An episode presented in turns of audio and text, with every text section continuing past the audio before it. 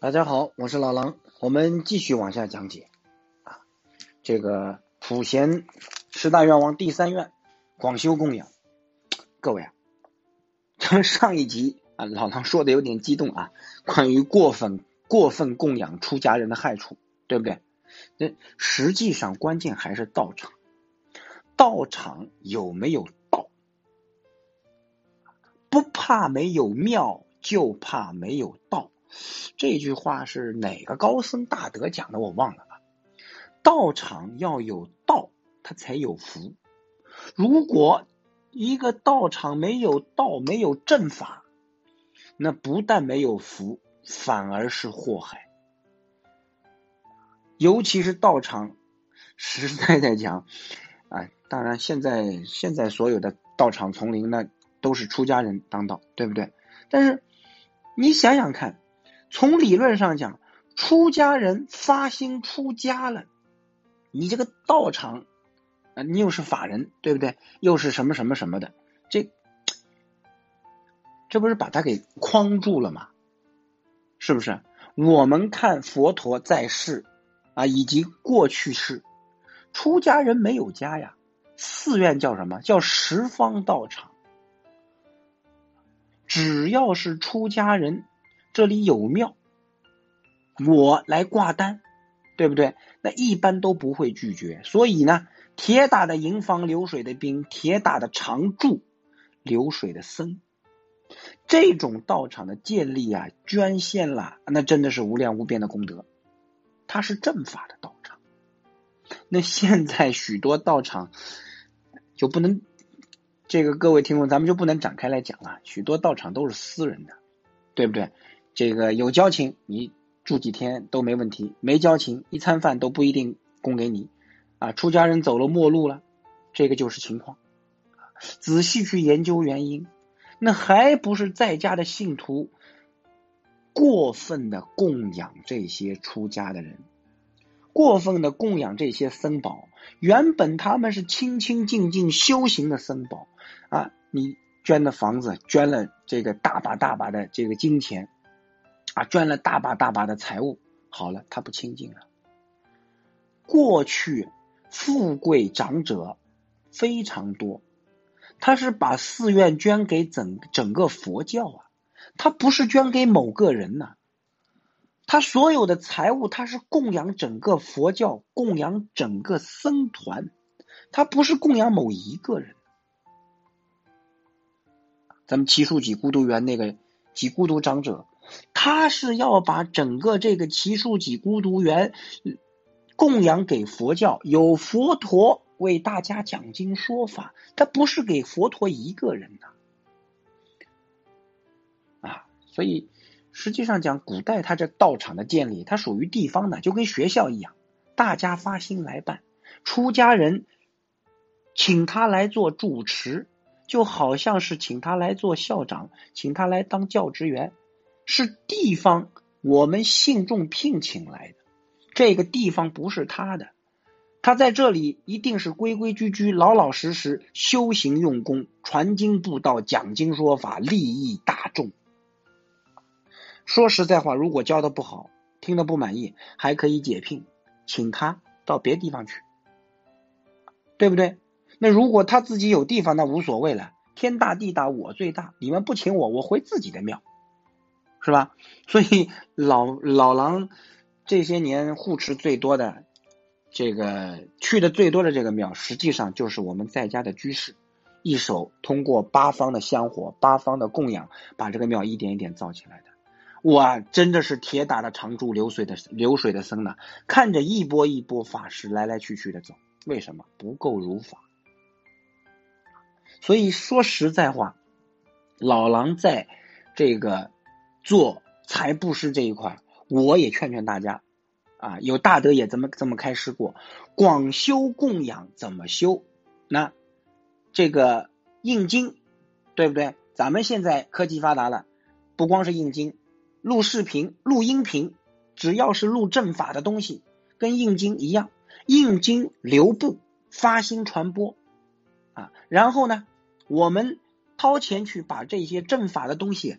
不许多我们在世的这些高人呐，他已经圆寂了，但是他留下的这些话、这些文字好啊，我们把它印刷、印刷、复制以后传播，对不对？还有什么放生，是不是？我们布施，还有这个什么布施医药啊，我们去找实实在在的这些贫困地区的孩子啊、老人啊，我们为他们去实实在在做一点实实在在的事儿，广修供养，我喜欢做这些。啊，老狼在甘肃啊、内蒙啊，很多包括这个新疆啊，很多偏远的地方，就经常参与一些公益活动，发动、推动一些公益活动，并且所有的工程质量、所有的这个东西完全自己去把控，保证这个善款落到实处，发心供养、广修供养，对不对？贫困的、有病的老人、空巢老人，我们多去帮帮他。帮助当地，我们找到德才兼备的又有水平的这个医生，给他在这个当地的这种医务医务室，我们给他啊弄点这个设备，使他能够一下子覆盖方圆几十公里，对不对？啊，我不太劝别人去怎么说造庙建道场。古人说多一事不如少一事，少一事不如无事。真真正正没有道场。去圈住这些出家的师傅，圈住这些僧宝了，搞不好他倒是清清净净啊，念经修佛了啊！真的，一旦有了这个柴米油盐酱醋茶，一开门七件事，什么都来了，很麻烦。原本清净的修行中，他不清净了。想想，其实那些没有道场的师傅，有可能他更清净，对吧？身心无事，难得。啊，这是真正的福报，可以让他清清净净、专心念佛，早成佛道，这个功德自然就无量无边呐。实实在讲，老狼说的这些话，我估计很多出家师傅听了以后，非把我给活剁了。但是我说的是个事实啊，你们，我不是说所有的出家师傅，有许多僧宝是非常如理如法的啊。咱只是现在因为末法时代，实在是太多不如法的现象了，我在这稍微吐一下槽。这各位听众在供养广修供养的时候，尤其是供养僧宝的时候，一定要看看清楚，不是不能供养，但是要供养的如理如法。咱们普贤行的特色是，它就是心量无比的广大呀。各位听众，在大乘佛法里面，就是圆满的性德在起作用。一般的菩萨虽然已经明心见性，但是他并不圆满。所以他的这个自性本具的智慧德能，只是有一部分起了作用。但是我们普贤菩萨他的性德启用都是圆满的，所以他的十大愿望愿愿都是净虚空变法界的。这个跟我们菩萨所修的六度布施、持戒、忍辱、精进、禅定、般若是不一样。他的供养。一供一切供，供一尊佛就供一切诸佛，供一切诸佛也就是供一尊佛。这个广修供养不是单指已经成佛的这些诸佛，这一点大家要明了。他这个广修供养普贤行，他供养的情与无情全部都供养在里面，全部都包括在其中。没有成佛的所有的众生，乃至于无情众生，全部都是一即一切，一切即一。这是普贤菩萨的修学方法，这是真正的菩萨道，也就是佛家常说的华严境界、华藏华藏庄严境界。这样的心量，才是真真正正圆满的拓开了。它这个局限，它这个分别，我们把它去掉了。普贤菩萨在经典里面告诉我们，四众弟子一切供养中，法供养最殊胜，因为唯有佛法能救世人呐，唯有佛法可以教人破迷开悟，教人恢复自己自信本具的智慧，教人证得圆满的究竟的自信的德能。这是其他一切供养布施都达不到的效果。那么法供养中间，依教修行供养为第一。所以在这里，老狼特别提醒诸位听众，佛法我又要啰嗦了啊！大家别嫌我啰嗦，佛法首先是师道，我们一定要尊师重道。依照老师的教导去修学，才能获得究竟圆满、不可思议的功德利益。谈到佛法，哪部经是第一？隋唐时代，中国、日本、韩国的高僧大德把世尊四十九年所说的一切经做了个比较，他们几乎一致公认《华严经》是第一经，《大方广佛华严经》。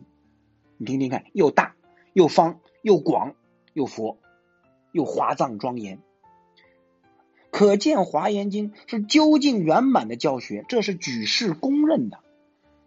这些大德们再将《无量寿经》跟《华严经》做一个比较，他们说：“哎，《无量寿经》是第一经，把《华严经》给比下去了。为什么？古德曾经说过，《华严》《法华》是最重要的两部大经，在中国佛法上。”称为一乘圆教，一乘圆教只有这两部经啊，各位，而这两部经实实在在讲，都是无量寿经的引导，都是引导我们去切入到无量寿经的净土法门境界中去的，所以无量寿经才是真真正正第一中的第一。说实在话，读到古人这个说法的时候。哎，是哪部？是哪个典籍上看到的？我忘了啊。反正，呃，我内心也无比的欢喜。所以说，入净土宗，或者我们讲这个《无量寿经》啊，它是我们《华严经》的浓缩。许多高僧大德，对吧？在家的居士、出家的高僧，有圆寂的，有没圆寂的。许多高僧大德当年在讲经说法的时候，讲的经很多啊，华严跟法华讲的特别多，但是到最后，他们都劝四众弟子念佛求往生，都劝四众弟子专修专弘净土法门。咱们黄年祖老居士是金刚上师啊，他这个密宗修行这个正量非常之高啊，但是呢，在他最后只教大家。建议大家专弘专修净土法门啊！就算是讲华严，他只讲普贤菩萨行愿品。为什么？普贤菩萨最后十大愿王，他是要导归西方极乐世界的。极乐是什么？极乐就是我们无量寿经中间所阐述的圣境。从这里，大家可以真真正正体会到《无量寿经》是我们华严的归宿，是华严的精华，是华严的浓缩。各位，这是都是古人所讲的啊，不是老狼胡诌的啊。好，谢谢大家关注老狼，每集一点小知识，感恩阿弥陀佛。